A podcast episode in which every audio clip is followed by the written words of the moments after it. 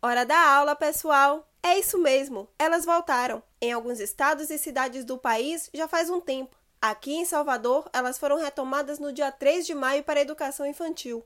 Apesar de representarem porcentagens muito baixas de mortes e internações, crianças também se contaminam com o vírus da Covid-19.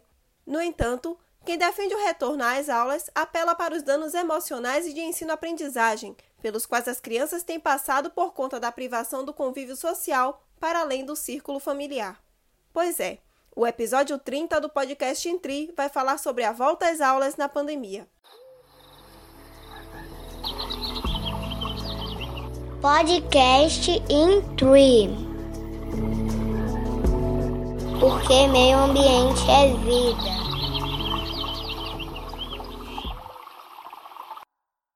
E como convidados para falar sobre o tema, eu trouxe o infectologista e professor adjunto da Universidade Estadual de Feira de Santana, Ângelo Loula, e a professora, doutora em educação pela Universidade de São Paulo e vice-reitora do Centro Universitário Social da Bahia, Ornélia Marques. Ângelo, vou começar com você.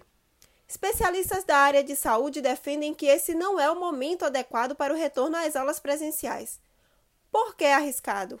Primeiro, se dizemos que é arriscado, é porque há risco. Né? E esse risco é exatamente o risco de uma infecção, de um contágio né? e uma infecção por Covid-19.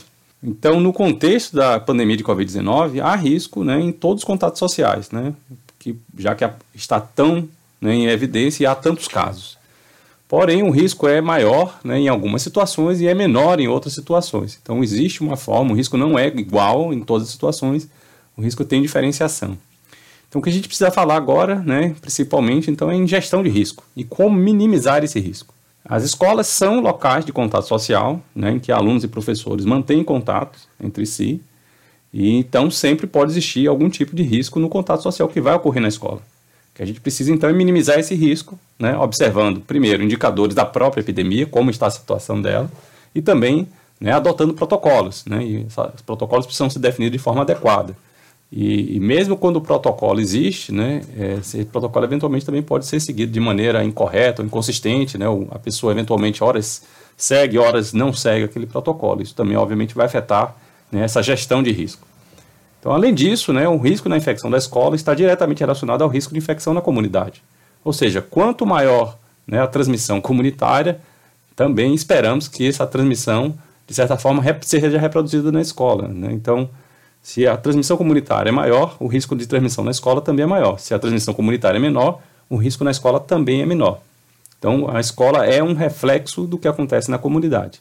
Então, para poder avaliar né, esse risco na transmissão comunitária né, e o impacto na escola, eu referencio aqui um documento da Fiocruz, né, de recomendações para o planejamento de retorno às atividades escolares presenciais no contexto da pandemia de Covid-19.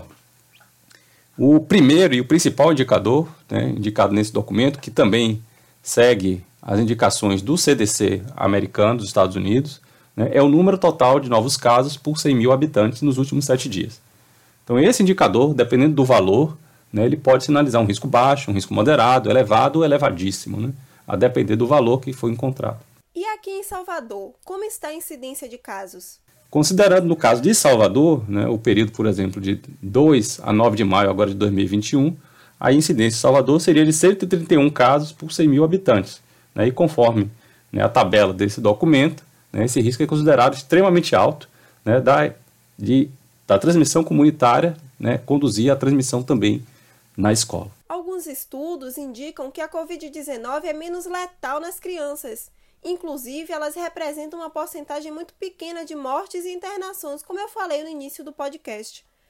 Com isso, é possível dizer que as crianças estão menos vulneráveis ao vírus ou mais protegidas do que os educadores, gestores e funcionários nesta volta às aulas?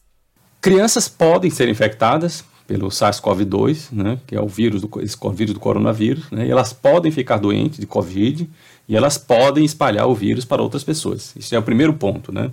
No entanto, né, um, um estudo recente indicou que as crianças têm mais risco de serem infectadas do que de transmitir, ou seja, é mais provável que elas recebam a infecção do que elas passem essa infecção adiante. E também existem evidências de vários estudos que sugerem que as infecções né, do SARS-CoV-2 né, em crianças e adolescentes é menor do que dos adultos. Né? Então, elas estão menos susceptíveis né, a essa infecção.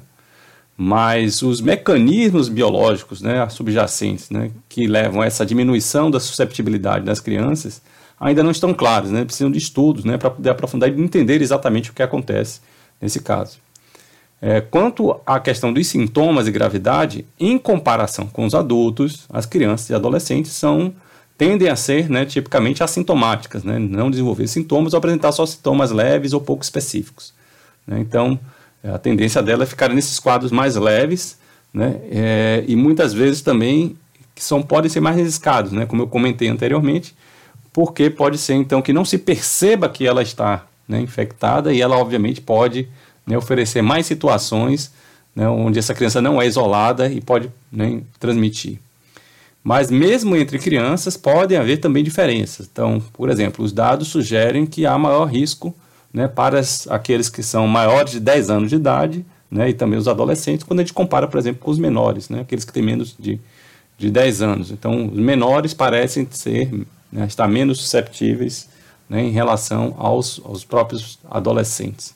É, e também né, é importante ressaltar que algumas crianças podem ter agravamento por Covid, né, Algumas podem precisar de internações, e aconteceram já várias internações de crianças por Covid, né? Algumas podem precisar de UTI, algumas podem ir a óbito, né? Mas proporcionalmente, né, esses números são inferiores, mas não são inexistentes. Então existe o risco. O risco é menor do que o dos adultos, mas esse risco existe. Ângelo, você falou algo que me chamou a atenção. Você citou a disseminação do novo coronavírus pelas crianças, já que elas não estarão isoladas caso se contaminem sem saber como você falou, elas podem se contaminar e nem saber que estão contaminadas. Então, a ida delas à escola pode representar um aumento no índice de transmissão do vírus? Uma preocupação atual e que deve permanecer é entender né, qual é o papel de fato das crianças na transmissão comunitária e nos surtos localizados, ou seja, surtos que podem acontecer, por exemplo, dentro de um núcleo familiar ou dentro do próprio contexto escolar, né, dentro, por exemplo, de uma sala de aula. É, como as crianças transmitem menos do que os adultos, né, espera-se que o papel delas nessa cadeia de transmissão seja menor, né? mas não quer dizer que não exista, é possível de acontecer, é possível né, que de fato uma criança possa né, transmitir para um adulto ou para outra criança. O que a gente espera normalmente é que essa transmissão aconteça principalmente entre os adultos que estão no ambiente escolar, né, e obviamente né, pode levar também as crianças. Então, já foram reportados surtos de Covid-19 em, em, diversas escolas, né, principalmente é, fora do Brasil, né, onde aconteceram abertura de escolas e aulas presenciais, e já foram várias é, ocasiões em que isso também, por exemplo, levou ao fechamento da escola. Né? Apareceu um surto, né? então, portanto, vamos fechar a escola para conter o surto e evitar, isolar rapidamente as, as pessoas daquela comunidade escolar. Né? É, e pode, obviamente, então, acontecer nesses surtos transmissões secundárias, ou seja, né, em cadeia né, dentro de um contexto escolar principalmente quando as estratégias de prevenção não estão implementadas ou não são seguidas de forma consistente. É, e como eu comentei, né, tipicamente isso vai envolver adultos ou principalmente né, os adolescentes, aqueles mais velhos, né, à medida que a idade avança, obviamente eles podem é, ter uma participação maior.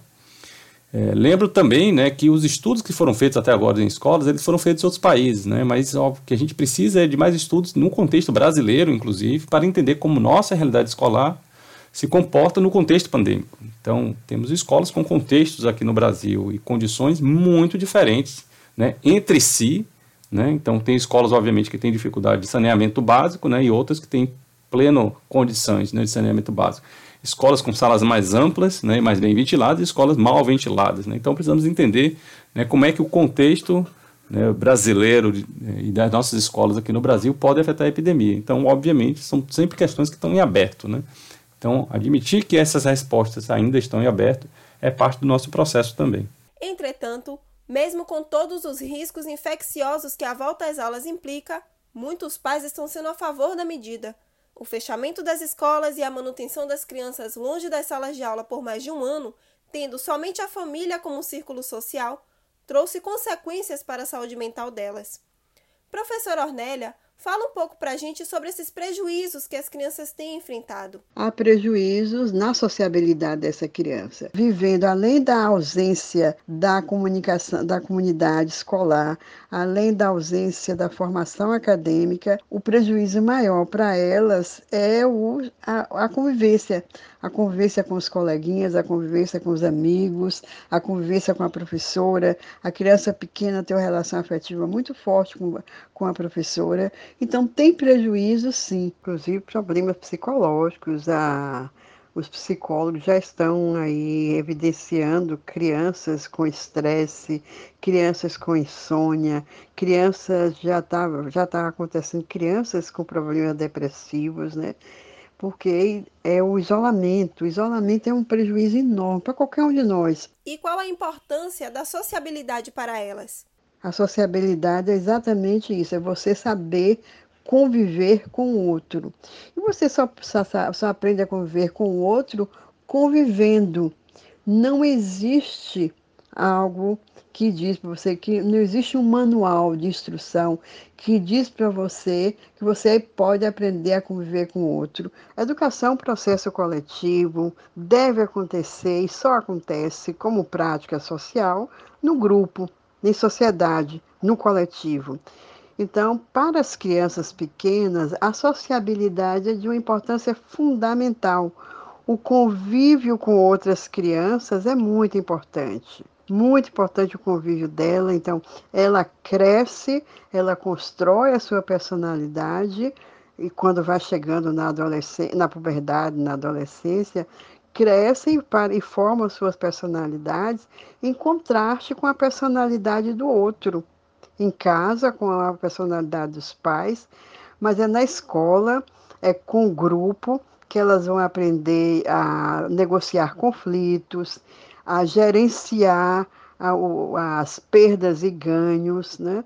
Porque é na escola que elas vão ter esse espaço de sociabilidade. E já que estamos falando em retorno às aulas presenciais, Quais medidas os gestores escolares devem tomar para evitar o contágio entre professores, alunos e funcionários, Ângelo? Ah, talvez a primeira medida é voltar aos poucos, né? fazer um processo muito lento, gradativo, incremental, né? envolvendo poucos alunos né? e dividindo as turmas né? em dias da semana, em horários diferentes, né? para evitar maior proliferação. O, o, risco de infecções é menor quando há menor quantidade de contatos sociais na escola. Né? Então, à medida que eu tenho menos alunos, né, eu tenho um menor risco, simplesmente porque o tamanho da comunidade que eu tenho que lidar e o número de contatos sociais vai ser menor. Então, é, a gente também precisa evitar que alunos de salas diferentes mantenham contato entre si. E um menor número de alunos também na sala de aula vai permitir também um maior distanciamento da sala de aula. É preciso, então, adotar algumas medidas né, que precisam ser adotadas todas conjuntamente, não é escolher uma ou outra, né, de preferência tem que né, colocar uma em cima da outra, né, agregando medidas. E a primeira delas é o uso de máscaras por todos né, e o uso correto de máscaras de qualidade com boa filtração e vedação.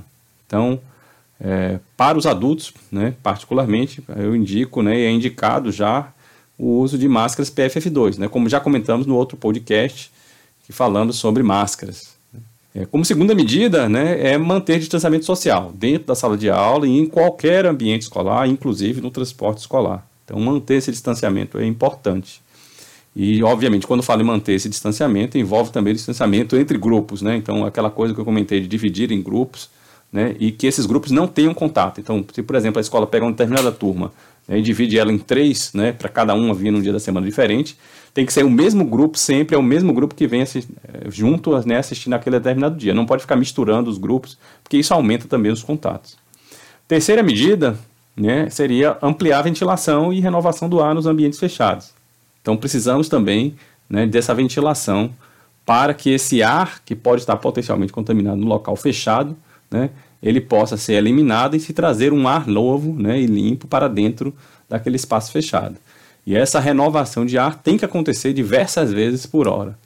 Então, se o vírus pode ficar em suspensão no ar, precisamos tirar esse ar constantemente desse ambiente, né, para que ele seja limpo e, e, nada, obviamente, né, nada de sala com ar-condicionado, sala fechada com ar-condicionado, porque essas salas obviamente, por questão de aclimatização, tendem a ficar né, sem renovação. Então, então, ventilação e renovação de ar não é opção, é uma medida obrigatória. E por isso, inclusive, fazer atividades ao ar livre, né, fora da sala de aula fechada, é uma medida que poderia trazer muito mais segurança para uma atividade escolar. As ações de limpeza também entram nesse rol de medidas de prevenção, não é? Além dessas medidas, né, podemos somar também aí as medidas de limpeza das mãos, é, com água e sabão, a limpeza de objetos, né, que são susceptíveis ao toque das mãos, é, a etiqueta respiratória, né, quando eu falo etiqueta respiratória, é, se for espirrar ou tossir, não pode tirar a máscara, né, tem algumas pessoas que querem espirrar e tiram a máscara, ou tosse e tiram a máscara naquele momento, isso não pode acontecer. E também incluir no ambiente escolar o rastreamento de contato e isolamento de casos confirmados, né, assim como também o isolamento dos casos suspeitos. Então, se, por exemplo, detectado que uma criança né, é, foi confirmada para a Covid-19, é, todos os colegas daquele mesmo grupo deveriam também né, entrar em quarentena, né, já que são casos suspeitos, mesmo sem a confirmação por exame. Na volta presencial das aulas, é preciso um processo de retomada que envolva a parte sanitária e pedagógica, mas também o acolhimento emocional. O retorno pode ser difícil para as crianças, principalmente porque o isolamento se deu de forma muito particular em cada família. Muitos perderam familiares e a estrutura financeira. Preparar espaços de escuta, pedir para que os alunos se expressem por meio de desenhos e também respeitar quando não quiserem expor suas emoções são algumas estratégias que podem ser adotadas. Agora que tanto se pauta sobre as crianças nas salas de aula e considerando esse estágio da pandemia de alta de casos e mortes, Ângelo, quão importante é a rápida vacinação em massa, principalmente nos professores e funcionários da educação? Então, assim, esperamos de fato que a, vacinação dos trabalhadores de educação né, seja uma medida fundamental para minimizar, né, inclusive, o risco escolar. Né? Então, a ocorrência de transmissões pode ser é, minimizado no espaço escolar, né, mediante a vacinação dos adultos que participam dessa comunidade escolar, todos os trabalhadores né, daquele espaço escolar. Então, é, e esses trabalhadores de todas as idades, né, em qualquer função em todas as idades, já que são todos é, adultos e todos podem eventualmente ser infectados e, e infectar outros. E, e lembrar que para vacinação adequada é preciso que as pessoas recebam, né, no caso aqui do Brasil, ambas as doses da vacina, né? Porque somente com ambas as doses da vacina é que a imunidade de fato é gerada. Né? É preciso esperar ter o tempo né, e conhecimento né, sobre o tempo necessário para tomar ambas as doses e desenvolver a imunidade. E assim a gente pode, espera né, que essa medida possa minimizar o risco de transmissão né, para os adultos dentro da escola. É, mas lembro né, que para a gente conseguir de fato ter um controle da pandemia como um todo, não só obviamente minimizar riscos, a gente espera também que as crianças sejam vacinadas. Né? Mais à frente, né, quando houverem estudos sobre a segurança e efetividade de vacinas para as crianças nas suas diversas idades. É importante a sociabilidade, o aprendizado e a presença de uma rotina na vida de seres sociais em formação, as crianças. Mas o direito à vida se sobrepõe a isso, como afirma a professora Ornélia. Estão sem aula, aliás, estiveram sem aula, mas, por outro lado, tiveram a defesa da vida. Né? As suas vidas foram garantidas aí a saúde, há prejuízos na sociabilidade dessa criança. Há, prejuízo acadêmico também. Penso que a gente, eu não sou psicóloga, portanto eu sou pedagoga, mas do ponto de vista da pedagogia, acho sim, pela, a gente é possível que essas, essas perdas de sociabilidade possam ser recuperadas em outro, é, no outro momento com a situação mais é, favorável para a saúde, que a gente pode ter um convívio mais saudável. Mas, nesse momento, o prejuízo maior seria a abertura da escola, porque nós vivemos uma situação muito difícil. E esperar que uma criança respeite a distância, de não abraçar, de não, de não, de não se aproximar dos coleguinhas, é cobrar muito dela. Laila Miranda para o podcast Intri, porque meio ambiente é vida. Podcast Intri, porque meio ambiente é vida.